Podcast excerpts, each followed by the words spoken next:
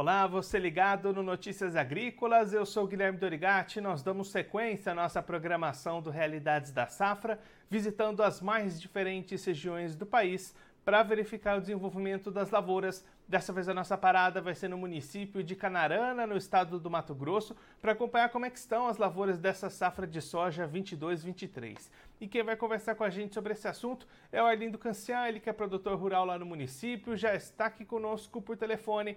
Então seja muito bem-vindo, Arlindo, é sempre um prazer tê-lo aqui no Notícias Agrícolas. Bom dia, Guilherme, bom dia aos ouvintes aí, os telespectadores. Senhor Arlindo, conta pra gente como é que foi o desenvolvimento das áreas de soja em Canarana nesse ano. Ocorreu tudo bem ou o produtor enfrentou problemas aí pelo caminho? Olha, Guilherme, no início teve alguns replantes, mas muito pouco.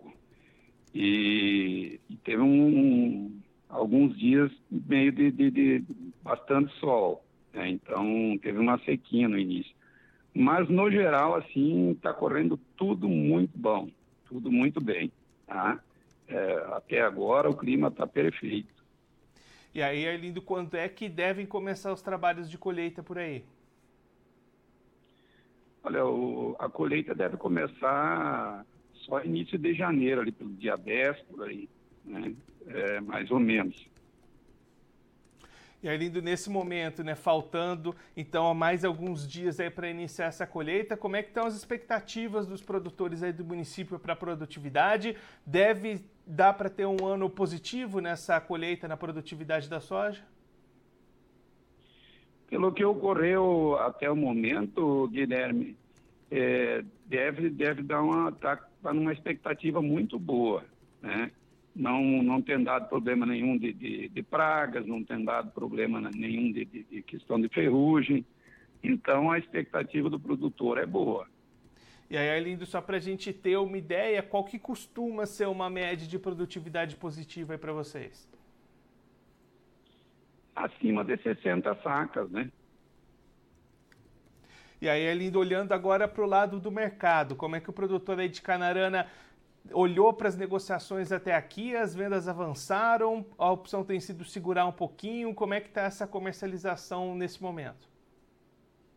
Guilherme, em percentuais vendidos eu não sei o que, que tem, mas assim, essa semana saíram algumas negociações, né, em torno de 150 reais.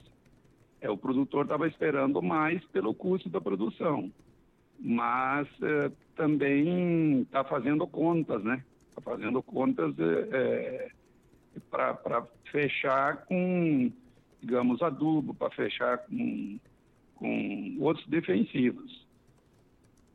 E aí é lindo pensando ainda no calendário, com essa colheita começando por volta do dia 10 de janeiro, como é que fica a janela para o plantio da segunda safra de milho no ano que vem? Olha, Guilherme, tá...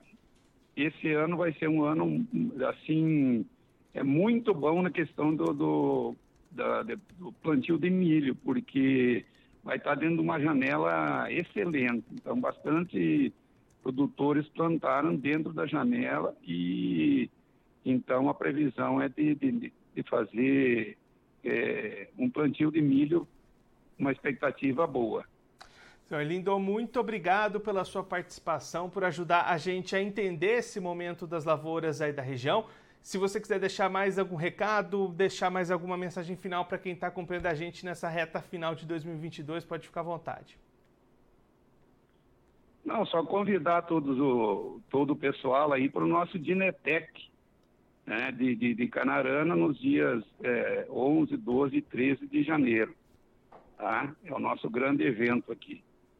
Senhor Lindo, mais uma vez, muito obrigado. A gente deixa aqui o convite para o senhor voltar mais vezes, a gente acompanhar como é que vai ser a colheita e como é que vai ser o plantio do milho por aí também. Um abraço, até a próxima.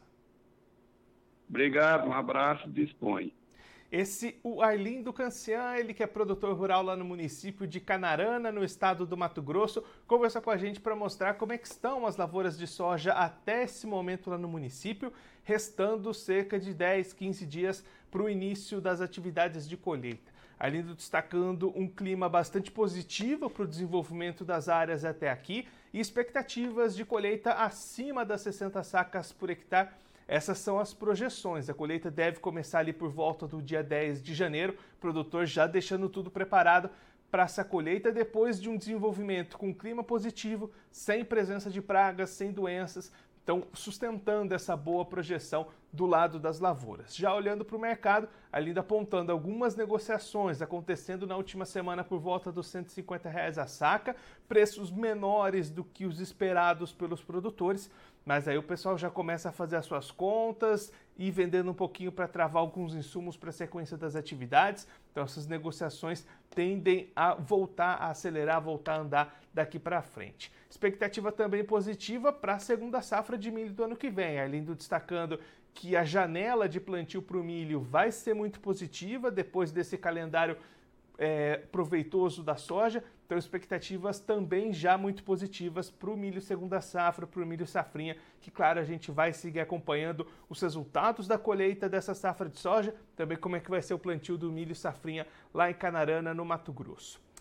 Bom, eu vou ficando por aqui, mas você aproveite para se inscrever no canal do Notícias Agrícolas no YouTube. Por lá você pode acompanhar os nossos vídeos, as nossas entrevistas. Também deixe o seu like, mande a sua pergunta, o seu comentário, interaja conosco e com a nossa programação.